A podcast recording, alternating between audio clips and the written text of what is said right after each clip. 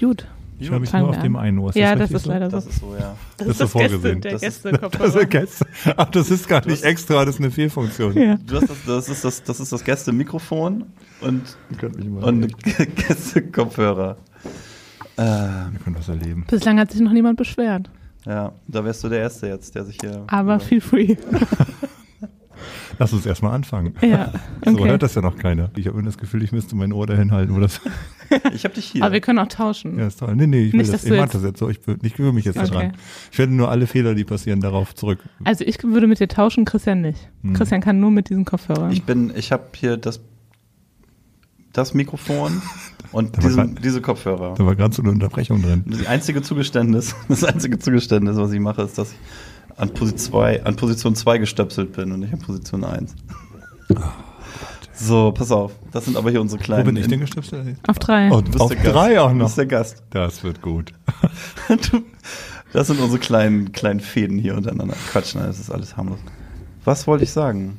Wir fangen Wir an. fangen an. Und essen zuerst. Genau. Habt ihr das genau, schon mal wir- gemacht? Komm, Nee. Also, wir haben das noch nie gemacht. Folgendes, folgende Sache haben wir hier vor uns liegen. Und das hat, Katrin, das hast weder du mitgebracht noch ich, Das haben wir. noch, noch unser Gast, Frank, der schon den Mund voll hat und im Moment nicht sprechen kann. Mm, das ist halt für ein Gerücht. Genau. Äh, sondern das hat eine liebe Kollegin von uns mitgebracht, ne? Ina, unsere Kollegin Ina war in Island und hat uns Schokolade mitgebracht. Das kann man auf den ersten Blick erkennen. Ich, jetzt nehme ich auch mal so ein Stück. Das muss jemand anders sprechen. Oh, Sirius steht da. Ach, das darf ich gar nicht sagen, ne? Egal, das kann man hier eh nicht so viel kaufen. zum Thema Werbung. Das kann man hier eh nicht kaufen. Also, Mhm. das gefällt mir sehr gut, weil das ist erstmal, dass mir das sehr gut schmeckt, was wir am Anfang essen. Von daher, Ist das so eine, das ist Schokolade. wird immer was gegessen am Anfang? Ja. Mhm. Hä? Das haben wir dir doch vorher erzählt. Ach so, ja, ich, ich habe ja auch jeden Podcast schon gehört. Ich habe mich nur gerade doof gestellt. Ich bin ja eingeweiht. Mhm. Wir essen immer erst Ich was. hatte schon ganz viele Bilder gesehen von dem Podcast und da. Wir, wir essen immer, Ein Bild gibt's. wir essen immer erst was und oder trinken was. Hm? Was wir noch nie vorher. Also diese Schokolade habe ich noch nie in meinem Leben gegessen. Die hat noch keiner Dank gegessen vor dir. Aber ja, also mir schmeckt das sehr gut. Da ist was drin. Frank ist ganz schön frech, ne? Ich bin nicht sicher, ob wir den richtigen Gast für diesen Podcast ausgewählt haben. Okay, und da ist irgendwas drin. Ich würde sagen so Karamell. Karamell. Ja, lecker. So, das ist jetzt, also insgesamt hat man das natürlich schon mal, also so ähnlich gegessen. Aber es ist aus Schokolade und Island. Karamell, aber es ist aus Island. Mega. Es steht drauf, Schokolade mit Karamellfüllung. Ach, echt jetzt? Mir schmeckt das gut. Auf Deutsch? Nein. Pralinen. Schokolade. Das Schokoladi. haben, das haben die, haben die importiert aus Deutschland. Das Ja. ist Da haben die- Island importiert. Deutsche Deutschland Schokolade. gehört überall, deutsche Schokolade gehört in die ganze Welt. Ja. Das ist ja geil. Guck mal hier, Pralinen, die haben, die, die Isländer, die haben oben auf dem I so einen, kein Punkt, sondern so einen Akzent und auf dem U auch. Und das D ist mit so einem Strich da oben durch und das, hä? Met Caramello Filingu, 40 Gramm. Schmeckt auf jeden Fall gut. Ist mega. Das ist das Ina, danke schön. Das, Ja. war, das war super. Also, an alle Kollegen, die das hören, bringt uns Sachen vorbei, wenn ihr im Urlaub wart. Sachen, die gut an alle schmecken. Hörer da draußen, schickt uns Sachen äh, nach Oldenburg. Nehmen wir gerne. Wenn ihr es uns schickt, sind wir verpflichtet, es zu probieren. Wäre nur gut, wenn es ein bisschen haltbar ist. Sonst könnte es irgendwie unangenehm werden. Okay, das in eigener Sache. Schöne Sache. Frank, wie hat es dir denn so gefallen? Mit der Mm, Schokolade? Bist du so ein Schokoladentyp? Hm, geht. Äh, nicht so. Ich esse schon Schokolade, aber jetzt nicht über, übermäßig viel und Nee, du bist, ich meine, du fährst ja auch viel Rad, ne? Dann geht das nicht mehr. Radfahrer können keine Schokolade Nee, essen. dann, ich meine, dann verbrennst du es ja auch, oder? Du fast äh, alles auf dem Fahrrad essen. Fahrradpolo. Ja, kannst du, kannst du gut auf dem Fahrrad essen? Radrennfahrer können ja eigentlich alles, die Ich kann schmieren sich ja. Brote unterwegs quasi. Habe ich noch nie ausprobiert, würde ich aber nicht ausschließen, dass das geht. Also, ja, ich fand das immer schwierig, wenn man, ähm, ich finde, man muss eine Stelle abpassen, wo man gerade nicht so angestrengt ist, oder? Das, weil das sonst Zum ähm, Brote- Atmen und runterschlucken ist Zum schwierig. Brote schmieren. nee, zum, zum hier. also, bergauf Brote schmieren würde ich mir auch nicht. Trinken ist, trinken ist schwer, trinken ist schon schwer, aber so diese komischen, so ein Gel sich da reindrücken und dann irgendwie, wenn man sowieso gerade ziemlich auf Anschlag ist, ist nicht gut, ne? So bin ich ja nicht. Du fährst Polo, du spielst Polo. auf Ja, damit da ist das Essen wirklich schwierig, aber auch schon ne? Ausprobiert. hat ja auch einen Schläger in der Hand. Das Stimmt. geht ja nicht. Ja, Ich ja gut, gerade sagen, können wir das kurz aufklären? Das sind total verrückte Gespräche, warum wir essen auf dem Fahrrad und so. Nein, man, Du spielst Polo, das muss vielleicht Ich spiele Polo auf dem Rad, ja. Ja, und so. wenn es kann sich hochkommt, kein dann Pferd leisten. esse ich da auch was. Muss aber nicht sein, kann man auch in den Spielpause machen. Okay. Ja. Okay. Wie lange ist denn so ein Spiel? Zehn Minuten, das geht. Das halte ich aus, auch ohne Okay, Schokolade. ja, nee, also die. Spiele, die Spiele sind unterschiedlich lang. Die meisten Ligaspiele oder die meisten Spiele im Turnier sind zehn Minuten lang. Und das Und- spielt man auch hier in Oldenburg? Mm, In Oldenburg nicht, Oldenburg ist zu klein, zu Okay. groß. Nein, wir spielen wir haben es tatsächlich noch weiter nördlich gespielt in Fahre. Auch sehr lange mit sehr vielen Leuten. Das hängt gar nicht so der von der Größe der Stadt ab, sondern wirklich davon, dass man die Leute dazu bringt, sich aufs Rad zu setzen und Mhm. das mal auszuprobieren. Und da finden das manche Leute wirklich gut Mhm. und sind dann sehr schnell Teil einer überschaubaren Szene, die so in Europa vielleicht 400, 500 Spieler hat. Ach was, das ist ja überschaubar. Da ist man ziemlich schnell Weltspitze, ne? Ja. Was willst du damit sagen? Jetzt die nächste Frage. Nein, ich war noch nicht Weltmeister. Europameister. dies, dieses Jahr ist der Europameistertitel tatsächlich das erste Mal nach Deutschland gegangen. Oh, nach mehreren Anläufen. Ja. Sehr spannende Spiele auch. War jetzt erst kürzlich in Perpignan in Italien, hat die Europameisterschaft stattgefunden. Das ist ein toller Ja. Sport. Und wie, auch ein, einfach eine tolle, eine tolle Community, die sich daraus bildet. Aber dann, dann, dann, du, also jetzt sag mal, wenn ihr in Fahrer gespielt habt und äh, was ich, keine Ahnung, der nächste Club ist in Hamburg oder so und dann fährt man nach Hamburg, um zehn Mhm. Minuten zu spielen. Nein. Fährt man Nein, mehrere Spiele schon macht man normalerweise normalerweise werden dann an den Orten die aktiven Vereine organisieren dann Turniere, die über zwei bis maximal drei Tage gehen. So finden dann auch Ah, okay. Europameisterschaften und deutsche Meisterschaften regelmäßig statt. Es Mhm. gibt also keinen klassischen Ligabetrieb, wo man dann ähm, jeden Sonntag irgendwo hinfährt und auch schon nicht für zehn Minuten. Okay, Ja. und, und gibt es nennenswerte Aktivitäten im Bereich Fahrradpolo in Island? Ist dir da was bekannt? Hm, Das weiß ich nicht. Okay. Also wir hatten jetzt aus Finnland jemand dabei bei der Europameisterschaft Ah, und auch okay. in Berlin bei einem Turnier. Das ist ja nicht weit weg. Genau. Na, Finnland ist auch schon ganz schön weit weg. Finnland ist ja groß. Ich glaube, die kommt Nee, das ich meine von Island. Dann, also. Wegen der Schokolade. Ja, ich wollte den Bogen schlagen. Komm, lass uns einfach anfangen. Lass uns über das Barcamp reden. Okay, alles klar. Okay.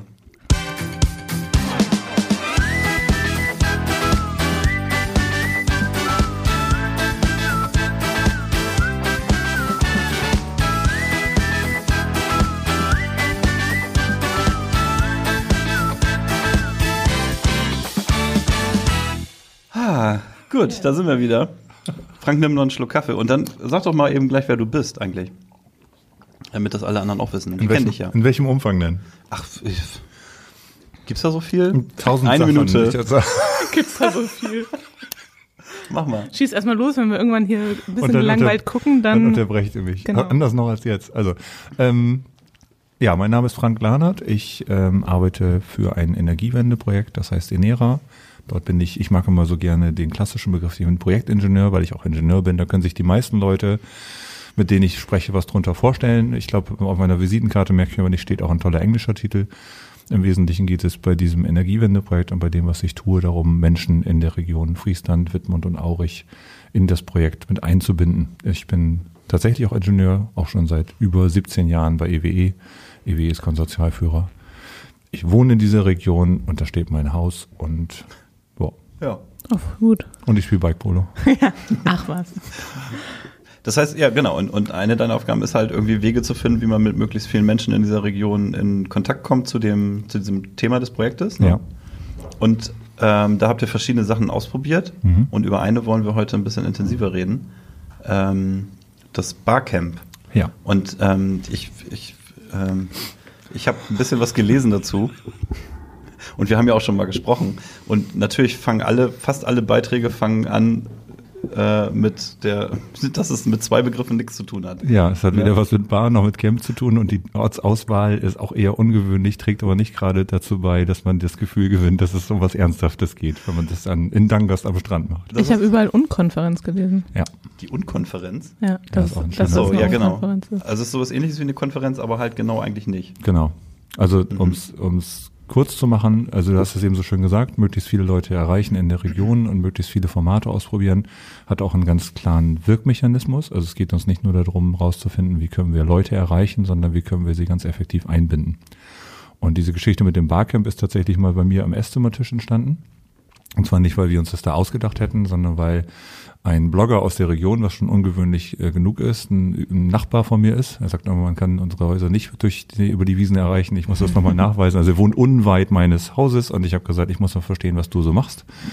Und er hat sich erklären lassen, was, was ich so mache. Und dann hat er zum dritten Mal irgendwie in dem Gespräch gesagt, das klingt so, als müsstet ihr ein Barcamp machen. Und ich habe genauso reagiert wie alle anderen, habe gedacht, ich will nicht, ich habe nichts mit Bars am Hut und auch nicht mit Camp und ich verstehe nicht, was der von mir will. beim dritten Mal habe ich aber wirklich nachgefragt und äh, der Begriff Unkonferenz trifft es ein bisschen besser. Es ist, äh, beim Barcamp ist es so, dass sich die Teilnehmer an diesem Barcamp selber eine Tagesordnung geben. Und das klingt tatsächlich nach Anarchie und wenn man da mittendrin steckt, dann hat man auch das Gefühl, das kann auf gar keinen Fall funktionieren. Ich habe das jetzt ja auch dieses Jahr zum zweiten Mal in der großen Runde ähm, moderieren dürfen und hat die ganze Zeit das Gefühl, das könnte auch schief gehen. Und vielleicht ist auch das das Angenehme daran, dass das eben nicht in Stein gemeißelt ist. Und mhm. vielleicht liegt da auch die Sicherheit drin, die manche Menschen brauchen, eine normale Konferenz zu machen, dass jeder weiß, was auf ihn zukommt. Dass man weiß, was wann besprochen wird und wer mhm. einen Anzug anhat und deswegen wichtig ist und vorne stehen darf. Und dann habe ich so den Klassiker und am Ende darf man noch eine Frage stellen, aber eigentlich ist auch keine Zeit dafür. Und dann bedankt man sich für anderthalb Stunden Vortrag und die rege Diskussion. Und ich gucke dann immer und denke, hm, die hat gar ja. keiner diskutiert. Ja, aber, ja. ja, aber die, genau, aber wahrscheinlich ist der das gute Gefühl, was man dann hat, ist irgendwie, dass man weiß, irgendwie, ich bin jetzt drei Stunden hergefahren und ich weiß, was das thematisch in jedem Fall was für mich dabei ist, ne? Was ich von meinem, also oft ist das ja auch im beruflichen Kontext und dann kann ich das von meinem Arbeitgeber, kann ich die Zeit rechtfertigen. Du meinst bei einer normalen Konferenz? Genau, bei einer normalen Konferenz. Dann weiß ich, okay, das ist jetzt irgendwie ein Thema und ich muss mir die Dienstreise und so. Wenn das in einem beruflichen Kontext ist, dann hast du natürlich noch eher den Impuls irgendwie ja auch zu, zu argumentieren, ja, da, da kommen ja auch Sachen vor, die uns angehen und die mich beschäftigen in meiner Aufgabe. Ja. Wenn man das, aber das sind dann eher Menschen, die im privaten Kontext dahin gehen? Ist das so? Nein, nein, nein, das muss nicht so sein. Also es ist tatsächlich, ich, ich muss nochmal vielleicht den, den, die, die Herkunft des Begriffes ist mir schleierhaft. So, mhm. ich weiß nicht, es hat sich tatsächlich mal jemand ausgedacht, der aus dem Social Media Bereich kommt und der ganz viele Freunde und Bekannte und berufliche Weggefährten hatte und gesagt hat, wir könnten natürlich jetzt alle mit unserem Wissen eine Konferenz besuchen. Viel sinnvoller erscheint mir aber, wenn wir in, in einen konstruktiven Austausch gehen mhm. und hat einfach sein Haus, das sehr groß war, zur Verfügung gestellt, das über unterschiedliche Räume verfügt hat und hat da den Namen Barcamp geprägt. Ich, es gibt auch verschiedene Interpretationen, aber eigentlich ist das halt ganz klassisch eine Unkonferenz. Und die funktioniert eigentlich in jedem Kontext. Da kann ich ein Thema draufsetzen. Mhm es gibt auch viele, viele Barcamps in Deutschland. Es gibt auch eine Barcamp-Liste. Ähm, da kann man sehen, dass fast jedes Wochenende irgendwo in einer größeren Stadt eben und nicht in Dangast am, am mhm. Strand so eine Unkonferenz stattfindet und die kann thematisch sehr stark eingegrenzt sein mhm. auf Social Media Bereiche, aber auch auf Ernährungsfragen, auf soziale Bereiche. Das macht es dann ein bisschen einfacher sicherzustellen, dass man auch wirklich Leute trifft, ja. Ja, okay. die, die die eigenen Interessen und beruflichen Interessen mhm. teilen. Ja, oder man macht es halt komplett offen, aber diese offenen Barcamps sind in den letzten Jahren noch deutlich weniger geworden. Und zwar nicht so sehr, weil das, weil tatsächlich Anarchie ausbricht, sondern ähm, weil das Interesse an diesen Barcamps auch so groß ist, dass man sich dann einfach thematisch aufteilt. Auf der anderen Seite muss ich auch nach der Erfahrung am Wochenende sagen, man beschneidet sich dann auch nach um Möglichkeiten. Mhm. Also bei uns sind viele Themen hochgekommen, ähm, die unmittelbar unser Projekt betroffen haben und, und sehr gut waren, um, um viele Sachen auch mit echten Nutzern zu verproben. Ähm, aber man, man vergibt sich halt die Chance, dass ganz abseitige Themen hochkommen, wo man so einen Aha-Effekt hat. Mhm. Und ganz viele Leute sind jetzt am Wochenende nach Hause gefahren und waren wirklich, also ungelogen, waren tief bewegt, weil mhm. wir sehr viele offene Sessions hatten, die eben dann nur zustande kommen, wenn man nicht oben drüber schreibt, das ja. ist Energiewende und Erneuerbare. Ja, okay. Und tatsächlich finde ich, also wenn ich jetzt aus meiner Erfahrung denke, wenn ich auf einer Konferenz war, was, auf einer klassischen Konferenz, fand ich schon auch häufig genau dann die Sachen spannend, wenn ich halt nicht geguckt habe, was passt zu meinem Thema und äh, wo kann ich mich weiterbilden, sondern halt irgendwas komplett anderes nehme. Ja. Und das wäre ja dann genau das. Aber tatsächlich weiß man ja auch nicht, und das, wenn ich jetzt denken würde, das war ja letztes Wochenende bei euch, mhm. ähm, wenn man sich überlegt hinzufahren, man weiß ja tatsächlich gar nicht so, was passiert, ne? Ja. Also das ist ja schon. Das verunsichert dich, ne? Genau wie mich. ja, also ähm, ich würde das wohl machen und ich finde ja, das auch klar. spannend, aber das ist, kann es ja auch sein, dass du da irgendwie zwei Tage hinfährst und dann hast du zwei Tage. Also man, man findet ja immer was oder man, man macht es halt selbst, ne? So, also es gibt zwei, es gibt zwei entscheidende Faktoren. Ähm, bei, einer, bei einer klassischen Konferenz bin ich ja darauf angewiesen, was mir angeboten wird. Das Hm. ist hier nicht so.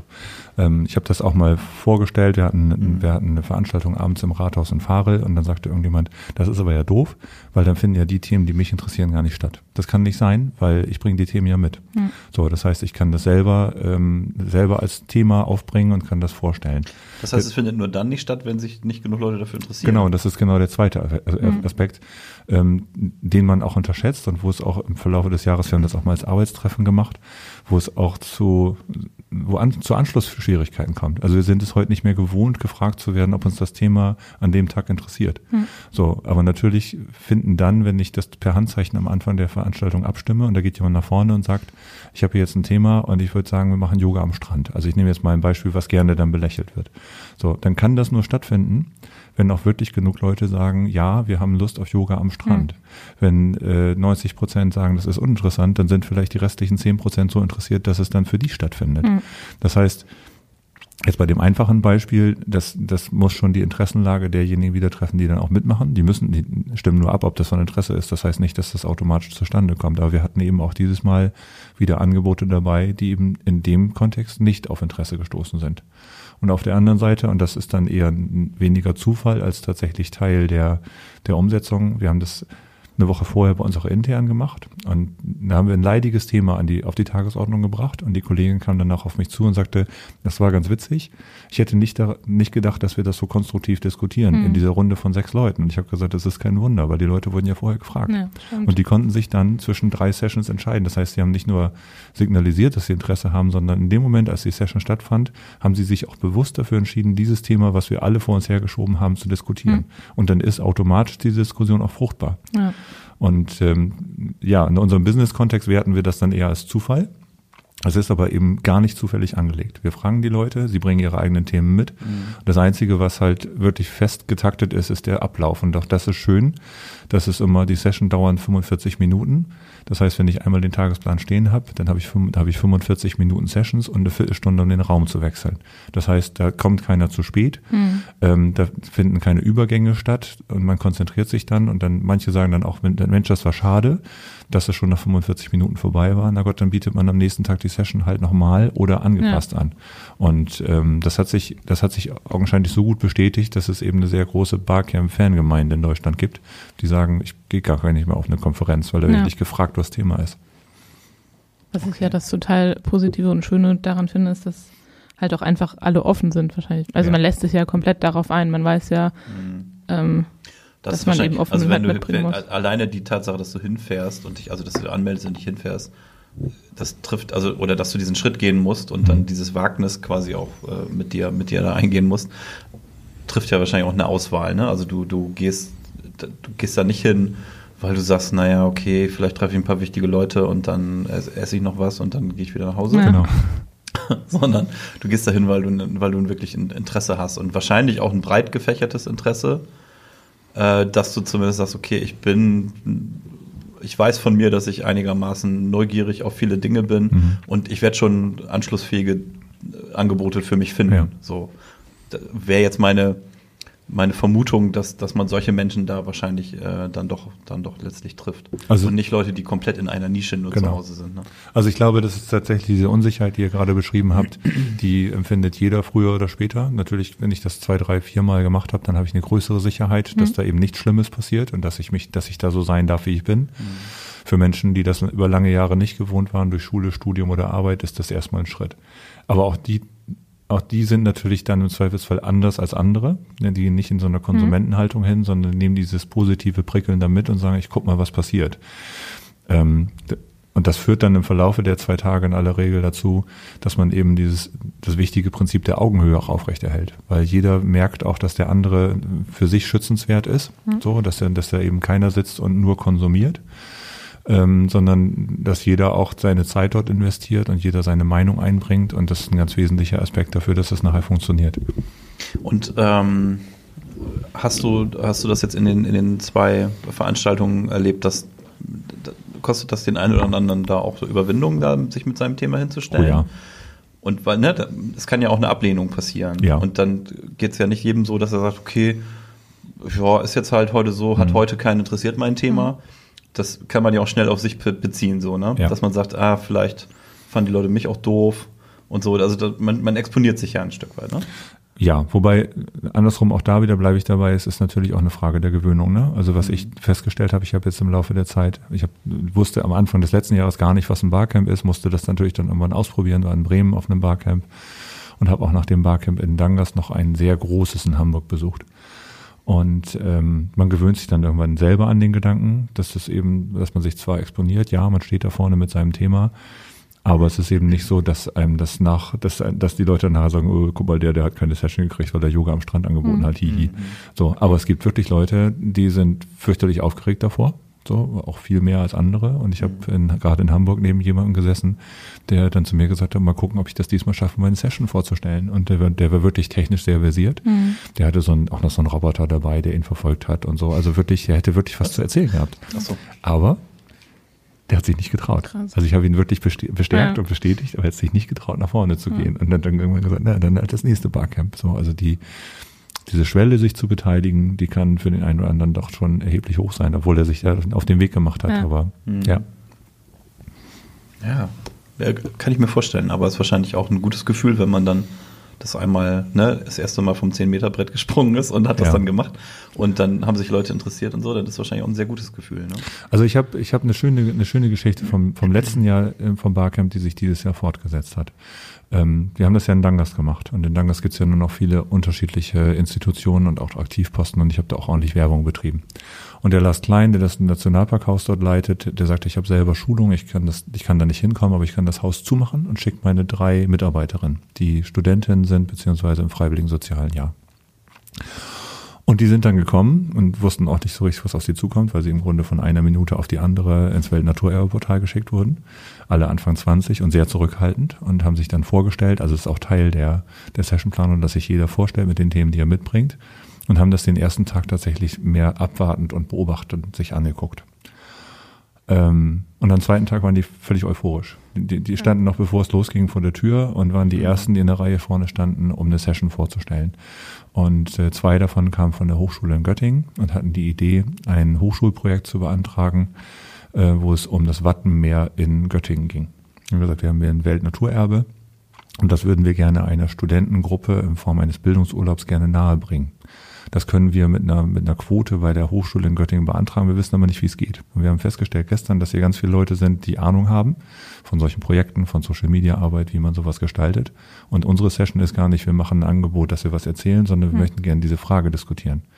Das war eine der intensivsten Sessions an dem Tag, weil die auch wirklich ganz viel Input aufgenommen haben. Und was ich dann im Verlaufe des Jahres erfahren habe, ist tatsächlich, dass das Projekt gefördert wurde. Und eine der Studentinnen war dann auch, auch wieder da, eine von den beiden, die aus Göttingen kam, die hatte gerade jetzt im September mit zehn Studierenden dieses Projekt abgeschlossen und hat das wiederum im Barcamp vorgestellt. Mhm. Das heißt, dieses dieser, den, den Anschluss zu finden, auch wenn man im ersten Moment vielleicht zurückhaltend war und ins kalte Wasser geworfen wird, der geht unheimlich schnell. Und das habe ich jetzt nicht nur an diesem Beispiel, sondern in ganz vielen Kontexten, jetzt mit, auch mit wenigen Jahren Erfahrung mit Barcamps habe ich das festgestellt, dass das so natürlich ist, ähm, dass die Vorbehalte ganz schnell verschwinden und man eher als Mensch dann die Möglichkeiten sieht und sagt, Mensch, das wollte ich schon immer, das wollte ich immer schon, Schon mal immer mal diskutieren. wissen. und Ja. das, genau, und ich hatte immer schon mal was, was ich anderen Leuten mitteilen wollte, aber ich hatte nie ein Forum dazu, weil klassische Konferenzen bieten dieses Forum nicht. Das kann ich in der Kaffeepause Ja. diskutieren, da kriege ich dann aber nur Einzelmeinung. Und dieses Format ist wirklich auf Austausch, auf Augenhöhe angelegt. Und ist das das einzige hier in der Region oder gibt es das, gibt's das hier so im, also ich sage jetzt mal im, im also hier im EWE-Gebiet, Ems-Weser-Elbe, gibt es gibt's, gibt's vergleichbare? Es hat Bremen witzige, vielleicht, ne? ja, in Bremen, da war vor, da war letztes Jahr ein Tourismusbarcamp. Witzigerweise hat tatsächlich dieses Jahr genau zum Barcamp-Termin in Dangast ein Tourismusbarcamp in Wilhelmshaven stattgefunden, also sehr themenzentriert. Die haben aber tatsächlich einfach nicht in die Liste geguckt, ansonsten wäre das nicht parallel gewesen. Mhm. Man kann das schon ganz gut Mhm. regional aufteilen. Ähm, wir haben, wir haben, Also äh, nochmal eben ganz, sorry, aber diese Liste, die findet man wahrscheinlich im Internet irgendwo, ne? Gibt es da Ja. irgendeine bestimmte Adresse? äh, habe ich nicht im Kopf. Aber wenn man nach Bar, ne? Barcamps in Deutschland sucht, dann Ja. findet man sehr Ja. schnell diese Barcamp-Liste Deutschland. Okay. Dann sieht man also, was ist wann in meiner Region Genau. und so oder zu und meinem was, Thema. was für, gibt's für Themen? Also ich glaube, es ist eher so, dass man, dass man tatsächlich dann anfängt, thematisch zu suchen. Ähm, für uns war das natürlich auch eine kleine Herausforderung, ein themenoffenes Barcamp am Rand der Republik zu machen, Mhm. weil normalerweise findet das in großen Städten statt. So, und dass Leute aus Ich dem immer, wir Ruhrgebiet wären sich das Zentrum. Ja, das Gefühl habe ich auch immer. Ich nicht. Das, man, das Gefühl hat man aber nur, wenn man nicht wegfährt. Ja, nee, Ka- Ja, Katrin, genau. Katrin kommt aus Hessen. Ich meine, die hat ein anderes Zentrumsgefühl, ne? Nein, ich bin hier jetzt auch total angekommen. Alles gut. Ja. Ist jetzt auch hier meine Mitte. Das, das Schöne ist tatsächlich, und das hat sich auch in Dangas jetzt wieder bestätigt, also letztes Jahr hat es wirklich Hunde und Katzen geregnet, es war überhaupt nicht schön, es hat gestürmt, jetzt war auch das Wetter zwischendurch sehr wechselhaft. Das Wasser stieg ungewöhnlich hoch, wir haben ja auch so ein paar Groden am Strand, da habe ich mir nicht wirklich Sorgen drum gemacht, aber dass das Wasser da bis auf fünf Meter rankommt, das ist sonst auch nicht so im, im September. Mhm. Ähm, Ja, der Klimawandel, ne? Verflixt. ich glaube, es war eine ganz normale Niptide. Nee, doch, ja. Egal. Ähm, also ich, ich bin- immer wenn ich in Dangas, Dangas bin, gibt es überhaupt kein Wasser. Ja. Verrückt, oder? wird schon wissen, warum das da Dann bist du aber auch nicht so lang da, oder? Nee, ich bin immer nur mal, ganz. Also wie lange ja- dauert das mit einem? Na, ich bin da zwölf Stunden dauert das. Also es ist, also nochmal, ich also mit einem Rhabarberkuchen. mit, mit einem Rhabarberkuchen. Nein, Dangas, Dangas löst auch bei den Teilnehmern, auch bei den überregionalen Ja. Teilnehmern viel mehr aus, als, wir- als wir uns das ich. erwartet Mehr haben. sein ist immer gut, Ja. Ja. oder? Aber die Leute da erstmal hinzubekommen, hat Ja. dann auch viel mit dem mit der Vernetzung auch von Juro Mein, also von dem Blogger, von dem ich vorhin gesprochen habe, zu tun.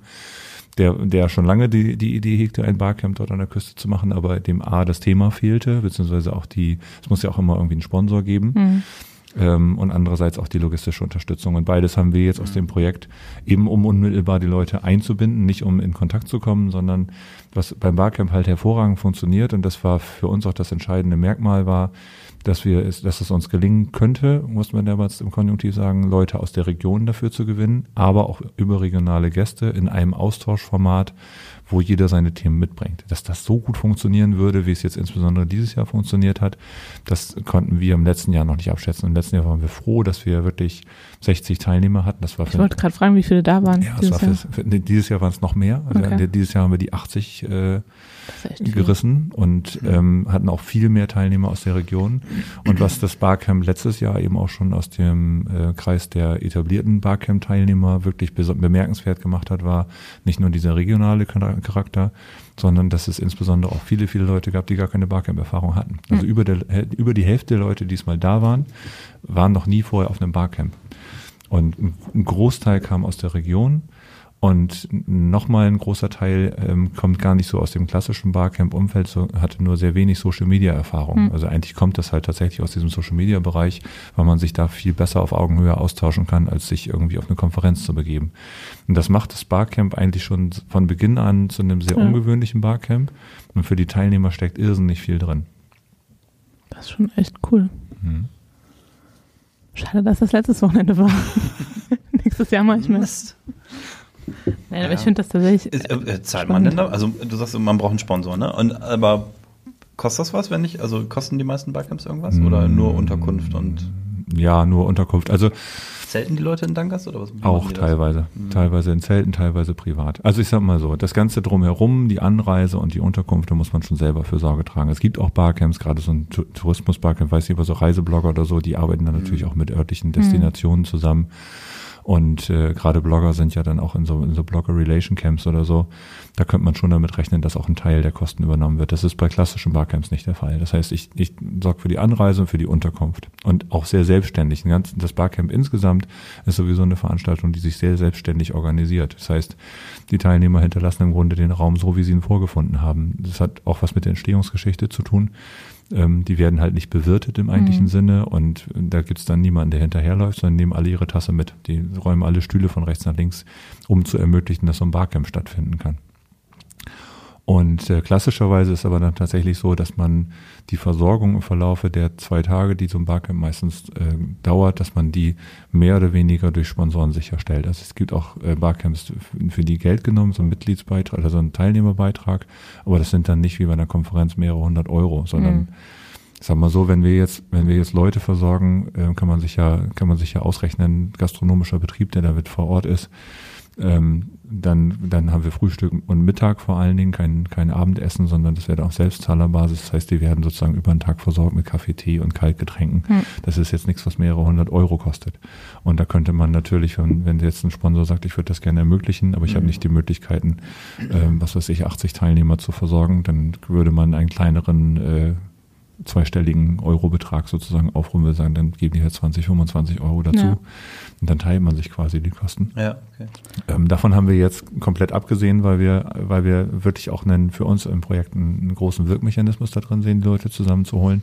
Und weil es natürlich unter Umständen die, die Rückmeldequote nochmal verringern würde, wo dann einer sagt, so, hm, wenn ich da, ne, also für umsonst Ja, ist einerseits müssen wir sicherstellen, dass die Verbindlichkeit aufrechterhalten wird. Das ist bis jetzt, also wir haben über 80 Teilnehmer da gehabt und hatten zwischenzeitlich, glaube ich, über 90 Anmeldungen, aber sind auch viele Krankheitsfälle dabei Hm. gewesen. Das ist schon eine sehr gute Quote.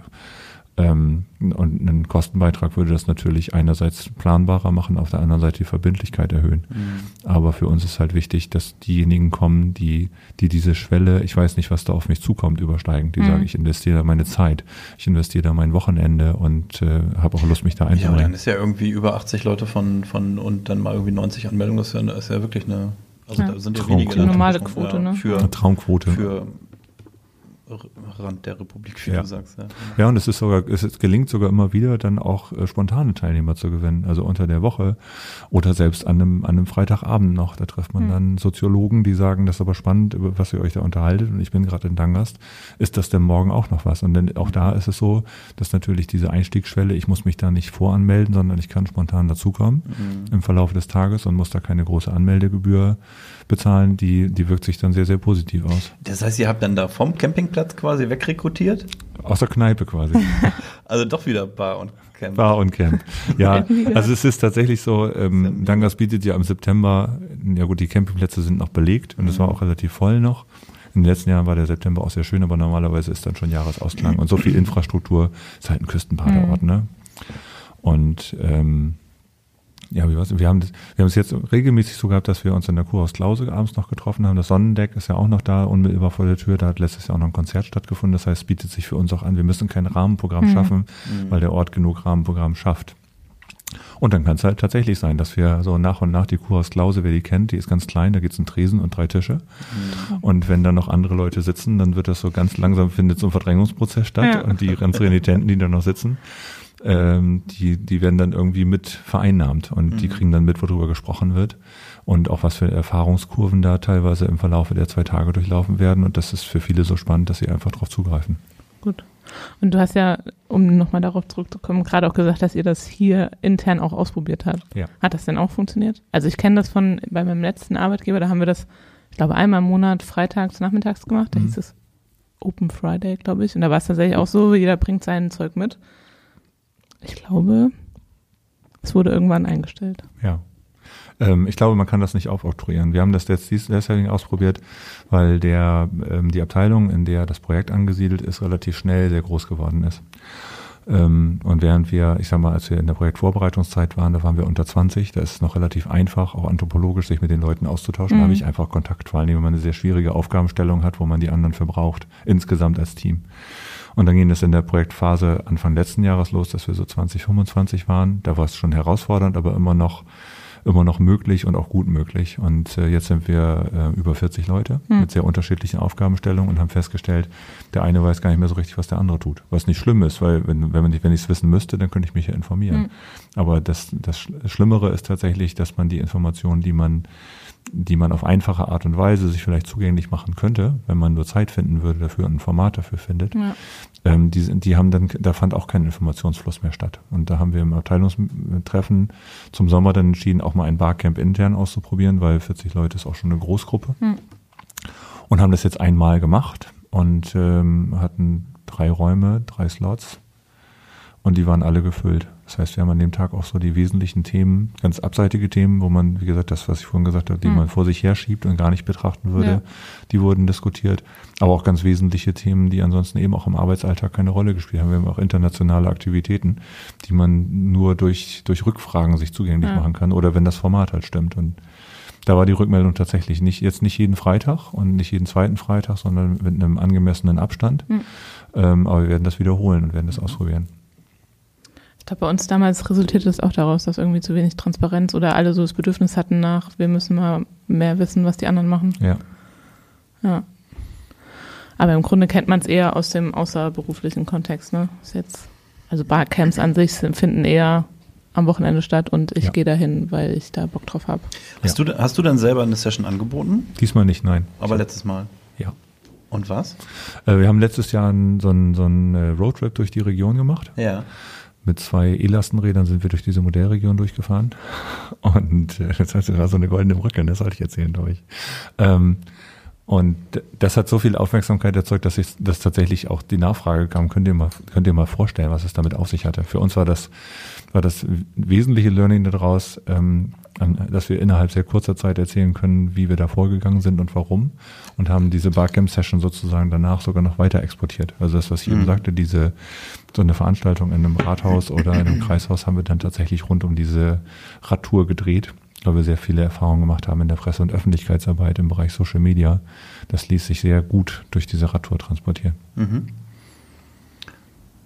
Ja, das, das konnten wir ja hier beobachten, äh, was das für, für Resonanz gefunden hat, ne? wenn einfach zwei Typen mit einem E-Lastenfahrrad durch die, durch die Region fahren Ja. und äh, hier und da mal Stopp machen ne? Ja. und mit Leuten quatschen, wenn man es ne? zum Teil geplant und aber zum Teil auch, wenn man es am wenigsten erwartet quasi. Ich Kommt glaube, vorbei. Ja, ich glaube, dass da, dass da sogar noch viel mehr drin steckt. Also ich will das nicht übermäßig aufladen. So, Mhm. wir haben damals gesagt, wir probieren das mal aus. Wir hätten, wir hätten gar nicht gedacht, dass das sozusagen auch durch, bei uns durchs Projekt geht, was so ungewöhnlich ist, dass man natürlich sich auch der Kritik von außen stellt. Warum sind Mhm. da zwei Mitarbeiter? Das haben wir ja auch dann zu hören bekommen. Warum sind da zwei Mitarbeiter? Machen die da eigentlich Urlaub auf dem Fahrrad? Ähm, und wir haben für uns abgewogen, also was kann schon schiefgehen? Also selbst wenn wir niemanden treffen und die Presse nicht drauf anspringt, haben wir immer noch Content produziert äh, in Form von Fotos und, Mhm. und Filmen, die wir im Social Media Bereich benutzen können. Dass das auf allen Ebenen so gut klappen würde, insbesondere bei der Ansprache der Menschen, die wir dann treffen, das konnten wir gar nicht prognostizieren. Aber wir haben halt zahlreiche Presseartikel gehabt in einer Zeit, wo, wo auch der Konsortialführer in der Presse eigentlich gar nicht wohl gelitten war immer äh, auf der ersten Seite des Regionalteils, egal ob in Jever, in Farel oder in Wittmund und weiter nach Ostfriesland und immer mit Farbaufnahmen, weil diese Geschichte einfach gut transportierbar war. Und wir haben auch nie kritische Nachfragen gehabt. Aber wir haben vor allen Dingen auch letztes Jahr und dieses Jahr in Summe mit über 500 Leuten tatsächlich gesprochen. Ähm, und jetzt komme ich zu dem, wo ich immer vermeide, das methodisch zu stark aufzuladen. Aber ähm, wir, wir haben ja auch einen methodischen Ansatz gewählt, um äh, unsere, unsere Ansprache, also die nicht die Segmentierung, aber zu, zu sagen, mit, welchen, mit welchen Menschen haben wir es denn da draußen zu tun? Das nennt sich Human-Centered Design, also menschzentrierte Entwicklung. Das durfte ich letztens auf einem Fachkongress vorstellen. Und äh, da habe ich auch gesagt, dass wir, dass wir eben auch diese Zufallsbegegnungen provoziert haben. Einerseits durch so ein Barcamp, aber andererseits auch durch Natur, durch die Region. Und die Wissenschaftler, die da waren, die waren ganz begeistert, weil sie gesagt haben, das ist ja schon fast, das könnte man ja fast als Methode etablieren, um solche Zufallsbegegnungen grundsätzlich zu initiieren. Und ich glaube, dass es vor allen Dingen dann die, die Art der Fortbewegung ist. Wir sind eben nicht im Auto unterwegs oder mit anderen, irgendeinem anderen Transportmittel. Wir können einfach anhalten, wir können mit den Leuten sprechen. Und dieses Jahr war es sogar so, dass Leute angehalten auf der Straße, also mit dem Auto Krass. und über die Straße gelaufen sind und gesagt haben, wir haben euch gesehen bei Facebook, ist ja witzig, dass ihr wirklich hier Ja. seid. Das ist für die Leute so ungewöhnlich, dass etwas in den sozialen Medien stattfindet und Ja. sie das dann in ihrem Lebensumfeld wiederentdecken. Ähm, ja, aber, aber ähm, man bekommt halt eben unmittelbare Insights auch von den, von den Menschen, mit denen man so spricht. Und wenn es nur, wenn es nur ist, dass man eine Kuh zum Melken sucht, weil irgendwie die, die Community bei Facebook gesagt hat, naja, der Kim ist ja dran, der soll mal eine Kuh melken und man macht sich dadurch, macht sich dadurch ähm, lächerlich, dass man mittags nach einer Kuh fragt. Und man kann das aber nicht auf Facebook dokumentieren, wenn man nicht irgendwie Schutz vor dem Regen in der Scheune sucht. Also ganz lange Geschichte, Mhm. aber am Ende steht dann ein Bild, wo, wo zwei Transporträder im Kuhstall stehen, ohne Kuh, weil die kommt ja dann erst abends nach Hause, ähm, mit der, mit der, äh, mit der Hofbesitzerin und ihrer Tochter im Gespräch. So. Und das Gespräch ist nur deswegen zustande gekommen, weil wir so dusselig als Städter erkennbar mittags gefragt haben, ob wir eine Kuh zum Melken finden, und weil es in Strömen geregnet hat. Hm. So. Und, ähm, das ist durch keine andere Art und Weise sozusagen zu ersetzen. Ich hätte diesen Termin nicht machen können. Ich hätte nicht sagen können, ich guck mal ins Telefonbuch von Wittmund und guck mal, wer da einen landwirtschaftlichen Betrieb betreibt und den rufe ich mal an und vereinbar mit dem Termin. Das kann, kann man schon versuchen, aber das hat dann nicht diesen Zufallscharakter, den es Ja. dann da hatte. Und die ganzen Erkenntnisse, die ihr da habt, verwendet ihr dann weiter und ähm, also die Insights, von denen du eben gesprochen hast. Schön englische Ja, Begriffe. ja, ne? schön Bullshit-Bingo. Ja, ja, ja. Also das, das ist tatsächlich ähm, auch nicht an den Haaren herbeigezogen, sondern ähm, diese, die Methode, die wir adaptiert haben, die, die tatsächlich aus der, aus der Hardware- und Softwareentwicklung kommt, dass man sich an den Bedürfnissen der Menschen orientiert, auch dann eben nicht empirisch mit was weiß ich, 1000 oder 2000 Menschen aus der Region spricht und da Kohorten bildet, sondern dass man ganz bewusst nur mit wenigen Leuten qualitative Interviews führt. Die haben wir mit diesen Aktionen, die wir jetzt gemacht haben, wunderbar arrondiert, würde ich so sagen, wo man dann wirklich sagt, also klar kann ich Termine machen und irgendwie sind die Menschen dann ja mehr oder weniger nah am Projekt. was? Arrondiert. Also das ist aber nicht Englisch gewesen. Nein, aber wir wollen ja trotzdem niedrigschwellig bleiben. Ach so, ähm, also wir haben, wir haben die sozusagen bestätigt und erweitert. So. Okay. Und äh, da war natürlich die Frage, treffen wir die Leute tatsächlich? Also treffen wir sie auch, wenn wir zufällig versuchen, ähm, mit ihnen ins Gespräch zu kommen. Und Ja. dann kann man weiterhin Bedürfnisse ableiten. Also bis hin zu so ganz äh, einfachen Bedürfnissen, das hat eben auch eine Weile gedauert, bis ich das entschlüsselt habe. Da bist du mit zwei Elektrorädern in der Region unterwegs und unterhältst dich quasi mit den 250. und hast schon 120 Mal gehört, dass er sagt, das sind aber tolle Räder. Die sind ja spannend, aber die gibt's ja hier nicht und die sind ja auch so teuer. Man kann das nirgendwo ausprobieren. Und Hm. irgendwann schlägt man sich dann mit der flachen Hand vor den Kopf und sagt, eigentlich haben mir schon 120 Leute gesagt, dass sie nur mal so ein Transportrad ausprobieren wollen. Hm. Und dass sie die Verbindung zu einem Energiewendeprojekt auch total prickelnd finden, weil jeder bestätigt hat, ja, das hat ja auch irgendwie mit Energie- und Mobilitätswende zu tun. Und das hat bei uns halt dazu geführt, dass wir die Räder die wir für den Roadtrip eingesetzt haben, ähm, in der Zwischenzeit einem gemeinnützigen Verein zur Verfügung gestellt haben, der einen kostenlosen Transportradverleih aufgebaut hat. Und da ist auch keiner dabei, der fragt, warum macht denn dieses Energiewendeprojekt das? Weil das ist so naheliegend, dass Ja. wir das tun, dass jeder versteht und auch versteht, warum wir das machen und dass wir in Kontakt kommen wollen mit Leuten. Mhm. Das macht Sinn. Und da habt, habt ihr dann quasi jetzt so Feedback von Leuten, die da die Räder ausgeliehen haben und, und äh, ausprobiert haben und, und da ist dann so, wie kommt ihr dann mit denen in Kontakt? Also, Also- ist dann so die Aufforderung, Mensch, sagt uns doch mal, wie es euch gefallen hat, oder? Ja, die, der, die, äh, die Idee, die dahinter steckt, aber auch die ist noch nicht, noch nicht zu Ende gedacht. Das war jetzt auch erstmal ein Versuch. Hm. Aber die Idee, die dahinter steckt, wäre natürlich, sich, sich dann auch von denjenigen sozusagen eine Freigabe zu holen, dass wir sie in, in Fragen des Projektes ansprechen dürften. Also unsere, unsere eigentliche Herausforderung ist ja, wenn wir jetzt was Neues entwickeln, also wir sind ja tatsächlich ganz, ganz hart im, im Energiewende-Entwicklungsprojekt auch unterwegs. Das heißt, da sollen intelligente Zähler eingebaut werden und wir wollen auch wissen, wozu die Leute die nutzen könnten. Da wird dann Stromverbrauch dargestellt. Also alles, Mhm. was mich heute nicht interessiert, wo wir rausfinden müssen, wer hat denn so viel Interesse, dass er sich sowas einbauen lassen würde. So, und die eigentliche Herausforderung ist dann einerseits herauszufinden, wie sind die Bedürfnisse der Menschen, aber andererseits eben, was du eingangs gesagt hast, ich muss sie auch kennenlernen. Und wenn ich einen Weg gefunden habe, Leute in so einen Probandenpool aufzunehmen, war das jetzt auch schon wieder zu hoch? Nee, das ist okay. okay. Also, Geht bei mir durch. wenn wir so in so einen, in so einen, in so einen Tester, wenn wir die in so einen Tester-Pool aufnehmen wollen Ja. würden, dann ist natürlich schön, wenn man sie über einen ganz anderen Kontext kennengelernt hat. Wo wir gesagt haben, wir haben festgestellt, du möchtest beispielsweise im Bereich Mobilität was anders machen. Ja. Und du hast diese Plattform dieses gemeinnützigen Vereins genutzt und hast da auch dein Häkchen gesetzt, dass wir von Enera und diese Fahrräder sind mittlerweile auch Enera grün. Also hast das schon mal gehört und gesehen und wir tun niemandem weh. Ähm, hättest du Interesse, dass wir dich dazu informieren?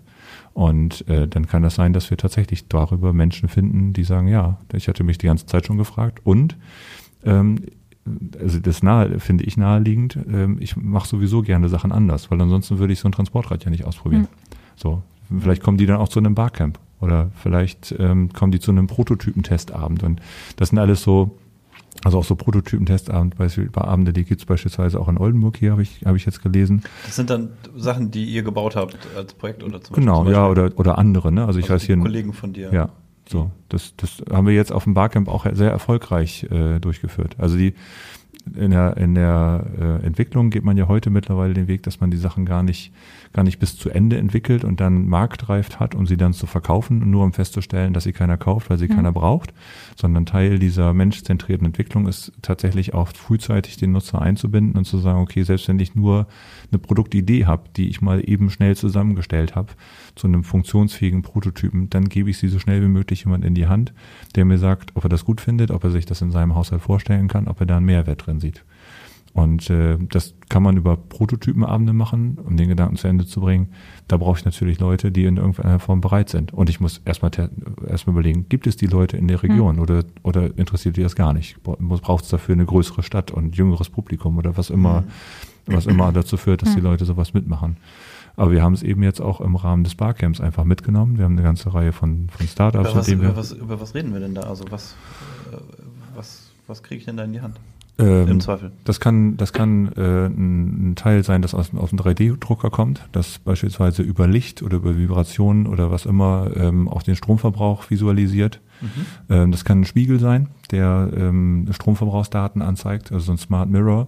Ist auch keine, keine neue Technik, muss man aufpassen, dass man dann nicht in die Falle reinläuft und sagen, ja, das gibt's ja schon. Hm. So, das gibt's, aber in diesem Kontext hat das noch keiner ausprobiert.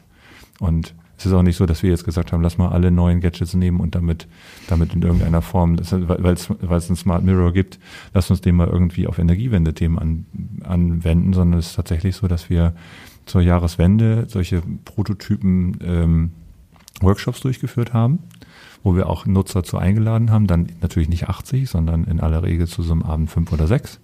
Und die haben sich das, was wir im Verlaufe des Tages in einem Team mit acht, neun Leuten innerhalb kürzester Zeit gebaut haben, kann man sich vorstellen, das ist eben nicht geschweißt und gelötet, Mhm. sondern das war teilweise aus Pappe, Plastik oder aus Lego. Und dann gesagt hat, das könnte es sein.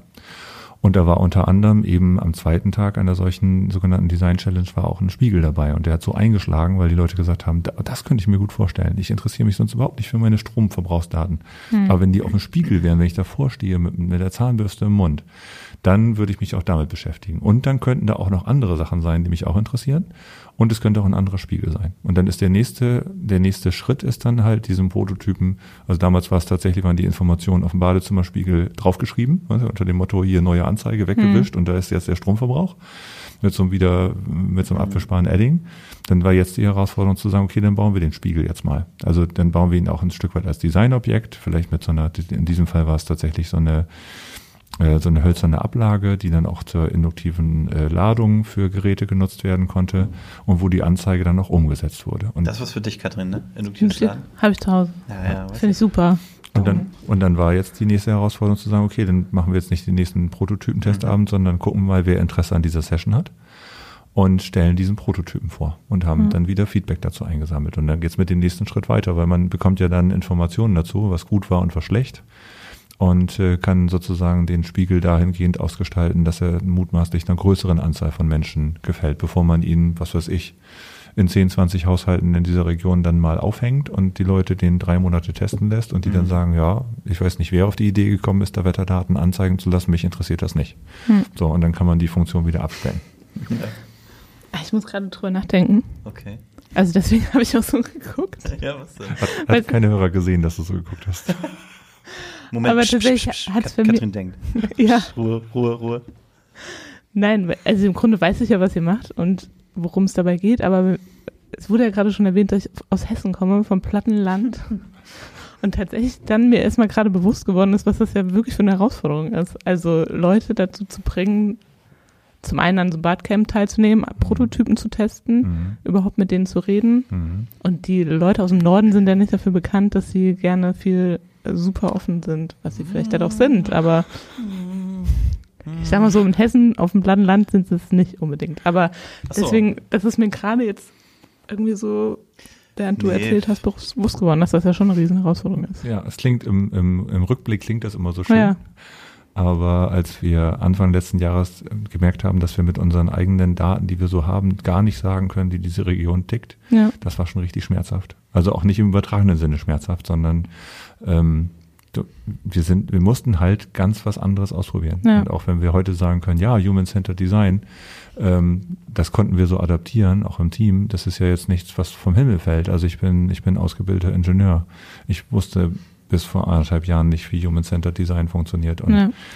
ähm, ich hatte natürlich auch da arge Bedenken, dass irgendwie von außen jemand drauf guckt und sagt, wie ihr habt mit 15 Leuten gesprochen und ihr schiebt jetzt hier ein Millionenprojekt durch die Tür, weil ihr mit einer Handvoll Leuten gesprochen habt, die ihr nach euren, nach, nach ihren, äh, nach ihren Bedürfnissen gefragt habt. So, also das ist so skurril und dann haben, dann haben wir tatsächlich auch noch Personas entwickelt, die sich dadurch auszeichnen, dass sie halt aus mehreren natürlichen Personen sich zusammensetzen, also wieder ein Spiegelbild Hm. sozusagen dann auch einer Personengruppe sind und haben dann angefangen, diese Personas auch zu, zu visualisieren. Das heißt, wir haben die schlicht gezeichnet, Mhm. so damit man einen Eindruck davon bekommen konnte, wie lebt der denn und wie sieht er aus.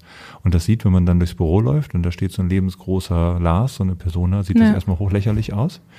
Ähm, erzeugt aber dann, wenn man damit arbeiten muss oder wenn man in so einen wissenschaftlichen Kontext geht, wie von der, in der Konferenz, von der ich berichtet habe, sorgt das nicht nur für Aufmerksamkeit, sondern das ist tatsächlich da so arbeitet man heute in solchen, in solchen Human, also das ist dann nutzerzentrierten Kontexten. Ich muss Ja. mal aufpassen, dass ich. Ja, ja, also das haben wir jetzt ja schon. Also es ist sowieso auch ein Begriff, es ist Aber auch das ein heißt, so Problem. ein Lars, also so, ein, so eine Persona, Ja, so, ähm, ist repräsentiert dann quasi einen bestimmten Typ von einen bestimmten Typus Mensch, der also eine bestimmte Lebenssituation hat. ja. Was weiß ich, verheiratet, nicht verheiratet. Also ne, da sind da verschiedene Weichenstellungen, die ihr dann, also wo ihr sagt, okay, das ist so, da können wir so verschiedene einzelne Personen clustern sich quasi dann so ein bisschen zu, zu einer. ne? Nee, da, genau das, also da würde ich jetzt immer, man sieht, man sieht das ja nicht, was ich, wenn ich nicke oder mit, den, mit der Stirn runzel. Ähm, es gibt, es gibt einen Kapitalfehler dabei, wenn man, wenn man so eine Herangehensweise macht und mit Personas oder wir haben sie dann Profile genannt, arbeitet, dass man sich die so backt, wie ich sie brauche, Dass damit man das. sich die ausdenkt. genau, einfach. so. Und man kann sich die nicht ausdenken. Ja. Ähm, wir, Folgendes haben wir gemacht. Wir haben mit 15 Personen gesprochen. Wir haben diese Interviewergebnisse, die wir auf, die wir aufgezeichnet haben. Das waren 40 Fragen zur Lebenssituation, aber auch zur Wertevorstellung, zur Anschlussfähigkeit. Was für digitale oder was für Endgerät hast du im Haus? Ich brauche keine Anwendung zu produzieren für aus Friesland, wenn ich feststelle, die haben alle kein, kein PC und kein Netflix und keine, kein Tablet. Ja. Das hat sich nicht bestätigt übrigens, aber das wussten wir natürlich Nee, nee, vorher nicht. So, ähm, dann haben wir diese, diese Ergebnisse anonymisiert. Das heißt, ähm, da ist jetzt, wir haben einen anderen Namen bekommen und, und da, wo Rückschlüsse auf einzelne Personen möglich waren, haben wir das auch bereinigt, haben die Profile genannt. Ähm, und diese Profile haben wir dann weiter untersucht und haben geguckt, und das hat man auch schon gemerkt, wir haben diese Interviews zu zweit geführt, dass es da bestimmte Personen gab, die sehr nah aneinander waren aufgrund ihrer Lebenssituation oder aufgrund ihrer Wertevorstellungen oder Bedürfnisse. Und die haben wir dann, wo es uns sinnvoll erschien, tatsächlich zu Personas zusammengefasst. Das kann dazu führen, dass man, hm? Habe ich doch gesagt, oder nicht? nee, nein, nein, nicht? das kann dazu führen, dass du, und darum komme ich gerade drauf, Okay. das kann dazu führen, dass da sich Menschen drin wiederfinden, die ganz unterschiedlichen Alters sind Mhm. und ganz unterschiedliche Lebenssituationen haben. So. Aber in einem bestimmten Bereich, zum Beispiel, also mir schwebt jetzt gerade eine Persona vor, die besteht aus, glaube ich, drei oder vier natürlichen Personen, Mhm. wobei die jüngste dieser Personen ähm, eine angestellte Frau Mitte 20 ist und die älteste Person, natürliche Person, die da reinspielt, ein selbstständiger Unternehmer Ende 50 ist.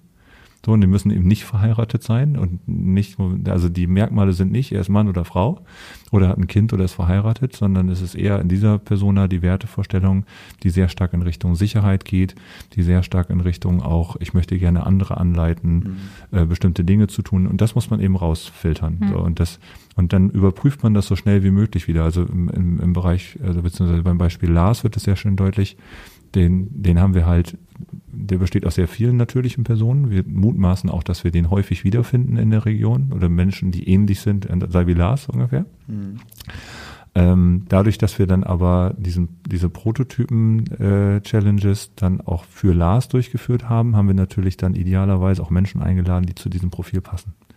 Und wenn du dann Rückmeldung kriegst und denkst, so, das passt aber gar nicht, Mhm. so, dann kann das eben auch daran liegen, dass deine Persona noch nicht scharf genug ist.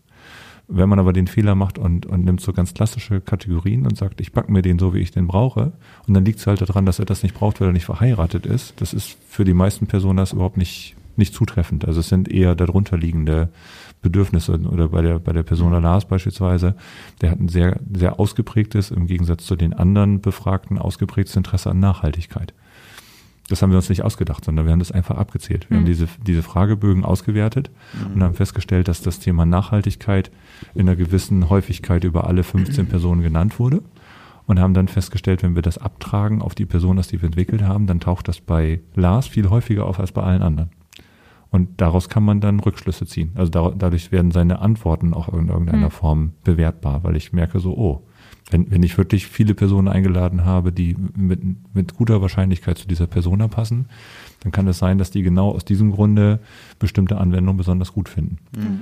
Und das ist das, das Thema Human-Centered, also menschorientiert. Ich will, dann, ich habe dann für diese Personengruppe, die ich näher kennengelernt habe, da kann ich auch mit einer gewissen Wahrscheinlichkeit sagen, dass für die so ein leuchtender Eisbär aus dem 3D-Drucker, wenn die den gut finden, dann kann das eben sein, dass das genau für die stimmt, aber für eine andere Personengruppe nicht. Ja. Okay. Und ist 15 denn da wirklich genug? Ja. Auch das, auch das wussten wir Kommt nicht. Einem crazy Ja, vor, ne? kommt einem, kommt einem denkbar gering vor. Ähm, das, das hat auch mit der Methode zu tun. Also wir haben das, wir wussten das nicht, äh, dass es, dass 15 ausreichend sein würden. Wir haben das einfach ausprobiert, haben gesagt, wir nehmen die, die wir kriegen können. Hatten natürlich auch eine zeitliche Vorgabe für uns. Ist ja gar nicht so einfach, Interviews irgendwie mhm. in der mhm. Region durchzuführen, Klar. wo man hunderte von Kilometern fahren muss. Und haben so nach zehn. Aber habt ihr euch denn Mühe gegeben, möglichst verschiedene ja, 15 zu möglichst finden? verschiedene, okay. möglichst räumlich verteilt. Ähm, wir haben auch sehr wenige Sachen, also wirklich wenige Faktoren, die jetzt nicht abgedeckt sind. Was wir gar, fast gar nicht haben, sind ähm, Einwohner in Mehrfamilienhäusern, wobei das in Ostfriesland auch nicht ungewöhnlich ist. Da gibt es halt viele Einfamilienhäuser. Kommt nicht vor. Kommt wenig vor. Wenig, ja.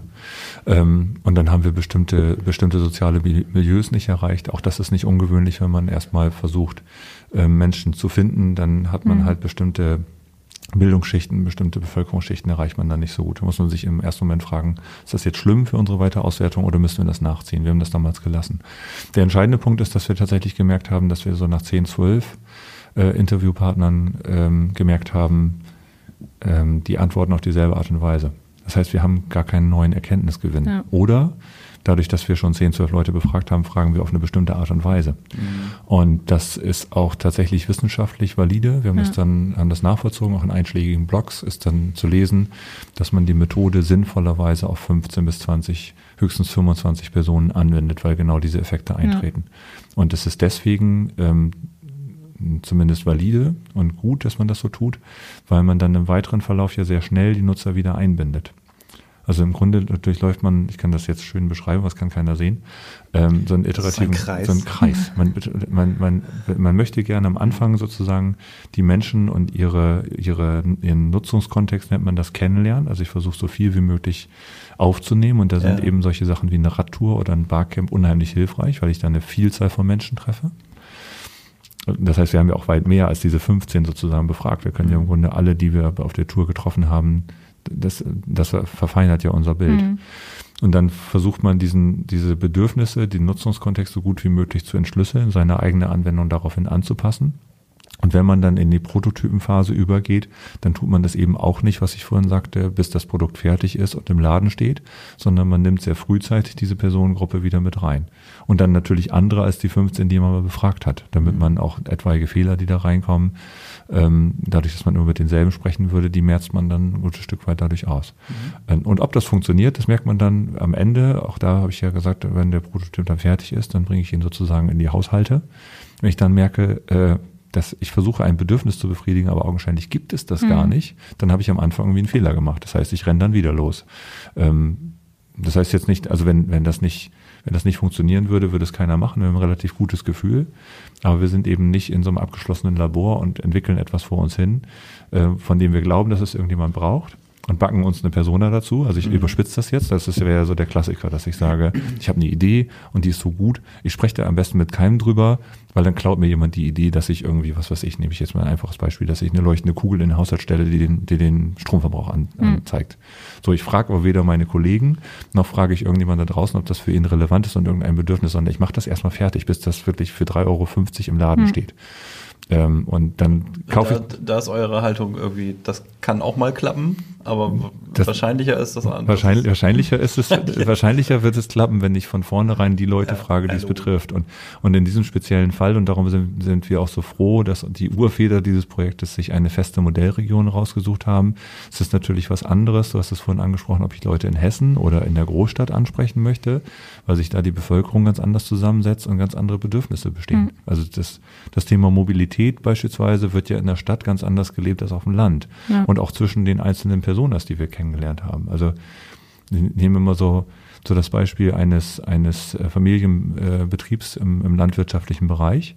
Dann ist die Erlebenswelt von unserer Persona Christiane, die ihr Leben dort verbringt die in drei Generationen auf dem Hof wohnt und was weiß ich, ein Schwein- oder Milchviehbetrieb ist egal, äh, betreibt, das ist eine ganz andere als die vom Angestellten Lars, der in, in Beziehung ist, aber nur mit quasi zu Hause mit seiner Frau und seiner Tochter, wenn es dann so sein soll, zusammenlebt, eben nicht mit drei Generationen und tagtäglichen Weg zur Arbeit oder zur Freizeit zurücklegt. Mhm. Wir kamen mit Interviewergebnissen zurück ins Büro von einem, von einem Hühnerbauern, ähm, wo wir die Ergebnisse im Team diskutiert haben und irgendjemand sagte, ihr habt den ja gar nicht nach seinen Hobbys gefragt. Und ich gesagt, ja, aber der hat keine Hobbys. Und ich gesagt, das kann doch nicht sein, der muss da abends irgendwas machen. Ja. Und ich gesagt, naja, davon abgesehen, dass man in dem Dorf nichts machen kann, Ja. macht er auch nichts, weil er sich um seine Hühner kümmert. Ja. So, der war noch gerade parteipolitisch aktiv. So, und hat vor allen Dingen dann sich um seinen Hof, um seine Eltern, um sein, seine Hühner und um seinen Neubau sozusagen gekümmert. Und ansonsten hatte der keine Hobbys, Ja. weil das einfach nicht zu seiner Lebenswelt gehörte. Und wenn ich für den eine Anwendung baue, die er auf dem Weg zur Arbeit hören soll, äh, also wenn ich jetzt sage, der soll seinen Haushalt aus seinem Auto heraussteuern, dann kann ich nur sagen, der sitzt ja nie in seinem Auto, Ja, weil der fährt klar. auch nicht großartig weg. Wir haben Leute getroffen, die gesagt haben, ach, das, ich habe so einen Lehrauftrag und ich komme hier aus, aus, aus Friesland und der Lehrauftrag ist dann im Ammerland. Das ist für mich total verlorene Zeit, weil ich bin eine Stunde unterwegs, wo Hm. andere Leute sagen, oh, genial. Ja. Ich bewege mich zur Arbeit und der sagte, das, das ist für mich tote Zeit. Das mache ich nicht gerne. Und ähm, das muss man berücksichtigen. Ne? Das muss man Wir empfehlen Podcast im Auto auf dem Weg zur Arbeit und zurück. Ja. Ja. Aber ja, tatsächlich ist das ja, sind das so unterschiedliche Lebenswelten, die man als Städter oder als Internet, Social Media affiner Mensch, das ist ja einfach komplett was anderes. Ja. Und da die Offenheit zu haben, irgendwie zu wissen, mit wem man spricht. Ja, es gibt so, es gibt so witzige Begegnungen. Also beispielsweise hatten wir in, in so einer Design Challenge die Idee, dass wir ja Informationen zum Stromverbrauch oder zu, auch zu haushaltsrelevanten Fragen auf dem Fernseher einblenden könnten. Das hat ein relativ junges Bearbeitungsteam gemacht. Wir haben uns damals immer zwei oder drei Leuten zusammengetan und die haben gesagt, das ist ja, wir machen das dann auf dem Endgerät, auf dem Fernseher und dann könnt ihr in der Werbepause äh, könnte ja hier äh, dann eingeblendet werden, wie der Stromverbrauch ist. So, hat auch, kein, hat auch keiner ein Veto eingelegt in der Gruppe, sondern gesagt, ja, wahrscheinlich mit einer gewissen Wahrscheinlichkeit finden die Leute das gut oder schlecht, je nachdem, wie es umgesetzt Mhm. ist. Und dann kamen abends fünf Probanden und ähm, die jungen Kollegen kamen aus der Session wieder raus und haben gesagt, das passiert uns nie wieder, dass wir die Leute so falsch einschätzen. Die Mhm. kamen halt mit ihrer A, Jugendlichen, also wir jetzt nicht was Böses, die werden das ja nachher auch hören. Also sie kamen einerseits mit ihrer Jugendlichen, Schöne Grüße. aber dann auch mit der, mit der vorurteilsbehafteten Auffassung in diesen Termin, dass sie gesagt haben, naja, was macht man denn schon hier auf dem platten Land, wenn man zwischen 40 und 60 ist? Dann sitzt man abends vorm Fernseher und guckt sich seit eins an. Ja. Und was haben die Leute zurückgemeldet? Das ist eine tolle Idee, wir sehen das aber nicht, weil wir gucken Netflix. Ja, fünf, fünf von fünf Probanden. Ja, die, ja, Wer hätte genau. das vorher gedacht? Wer hätte das vorher Niemand. gedacht? So, und das ist, so ein Fehler kann ich natürlich Ja. sehr schnell es gibt natürlich auch ausräumen. noch andere Streaming-Anbieter. Ganz viele, die auch genauso toll sind. Das nur mal so. Ach so. Die die Probanden aber nicht genannt haben. Nein. Offensichtlich nicht. Nein, aber das sind so, das, das finde ich an dieser Methode so charmant. Ja. Dass man sich wirklich auf eine Region konzentriert, dass man sehr schnell überprüft, wie ticken die Leute da tatsächlich Ja. und nicht mit irgendwelchen vorgefertigten Meinungen reingeht. Und selbst wenn man mit vorgefertigten Meinungen reingeht, dass einem dann schnell der Stecker gezogen wird. Also das, Ja. also wie gesagt, da waren viele tolle Effekte dabei, die sowohl für die Tester äh, unheimlich spannend waren, aber vor allen Dingen auch für das Designteam. Ja. Das macht man ja auch außerordentlich selten. Also ich hatte wirklich einen gestandenen Designer dabei, der das 15 Jahre macht. Der hat gesagt, das habe ich noch nie erlebt, Hm. dass ich innerhalb von drei Stunden eine Idee entwickelt und umgesetzt habe und dann innerhalb von 50 Minuten, weil wenn ich dann fünf Tester habe, innerhalb von 50 Minuten wirklich so völlig ähm, völlig unverklärtes äh, Feedback bekommen habe Hm. dazu, was jetzt daran gut ist und was schlecht. Und das ist ja, ich habe das mal gemacht, also auch so eine Woche lang für so eine Softwareentwicklung. Und ich war danach super aufgeregt, ob Mhm. wie die Leute darauf reagieren. Ich habe echt, wir konnten das dann mitverfolgen auf äh, hier, also die Person wurde gefilmt, während sie da geklickt hat. Ich dachte, okay, hoffentlich versteht sie es und sowas. Und das ist ja schon der erste Fehler, weil natürlich muss sie es halt verstehen, ohne lang zu überlegen. Ja. Aber das, ich war da auch sehr emotional involviert, muss ich sagen, am Ende. Weil man Ja. irgendwie ja super viele Erkenntnisse so hat in der kurzen Zeit. Ich war da auch nicht gut drin. Ich kann das jetzt nochmal, ich mache das Ja. immer, wenn ich das kann. Ich entschuldige mich nochmal bei denjenigen, die damals die Design Challenge geleitet haben, weil ich war wirklich sperrig. Ja. Ich habe gesagt, ich baue hier sicherlich nichts aus Lego, was nachher jemand testet, Ja. weil das macht ein Ingenieur nicht. Und Ja. das hat ihn wirklich, Du hast, ein, du hast deinen Berufsedus ich, richtig ich, mal auf den Tisch oh, gelegt. ich, ich war wirklich, Ja. ich war wirklich fürchterlich renitent und die taten mir auch leid, aber ähm, das, was du gerade beschrieben hast, also man kommt auch in so eine, in so eine Identifikationsschwelle, Ja. wo man dann sagt, das kann ich unmöglich tun. Da kommen nachher wirklich echte Menschen und ich mache mich hier zum, Ja. zum Affen, wenn ich was aus Lego baue und Ja. sage, guck mal, das ist eine App. So, das, das war für mich unvorstellbar.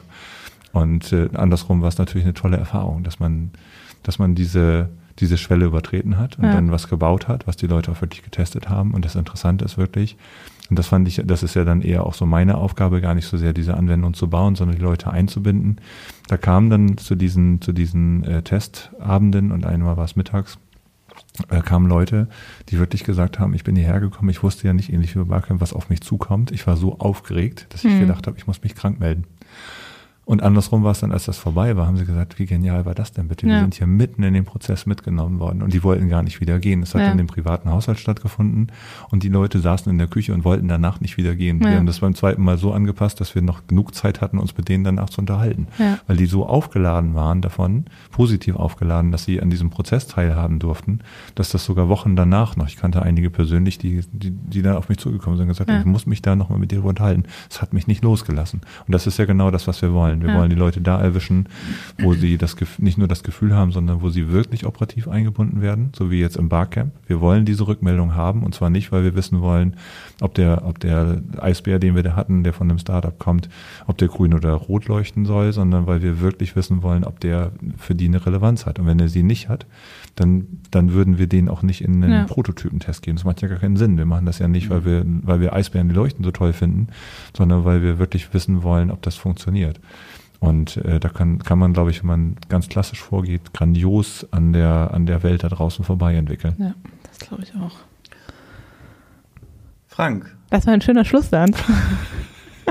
das war, das war, ähm, ich finde, man hat das total gut gespürt, äh, mit wie viel, wie viel äh, Leidenschaft äh, du und auch die Kollegen dabei sind und ähm, welche, welche Lernkurve ihr da quasi in den letzten Jahren zurückgelegt habt. Das finde ich, finde ich, finde ich richtig super. Ähm, und das hat Spaß gemacht, diesen Podcast zu machen. Wir sind weit über eine Stunde. Also Wer soll weit, das wir alles sind etwas hören, über, ne? Wir sind etwas über eine Stunde. ähm, und da wir ja gleich auch noch eine kleine Rubrik füllen müssen für nächste Woche, Kathrin, ne? Ja, Ähm, würde ich sagen, belassen wir es bei diesem Schlusswort eben. Man kann grandios an der Welt da draußen vorbei entwickeln. Das hoffen wir, dass wir das mit diesem Podcast nicht getan haben. Ähm, und wir bedanken uns bei dir. Das war sehr, sehr vielen schön. Dank. Ich danke euch. Das war sehr schön, ist mein Schlusswort. Genau, oh, sorry, ich habe deinen Text. Das steht hier gar nicht. Ich muss immer am Anfang okay. sagen, hi, da sind wir. Nee, Da sind wir wieder, hier, genau. Hier sind wir wieder. Und du sagst am Ende, was das, war sagst sehr, du? das war sehr schön. Das war sehr schön. Da war Vielen viel, Dank. da war viel Nein, Schönes. ist ganz ernst gemeint, das war wirklich sehr schön. Ich sage jetzt nichts mehr, Ja. weil ich ja Schluss da- war nicht viel- alles durcheinander bringen. Nein. Da war viel Schönes dabei. Ja. Okay, dann machen wir kurz Pause. Und dann äh, hören wir uns nächste Woche. Tschüss. Tschüss. Ciao.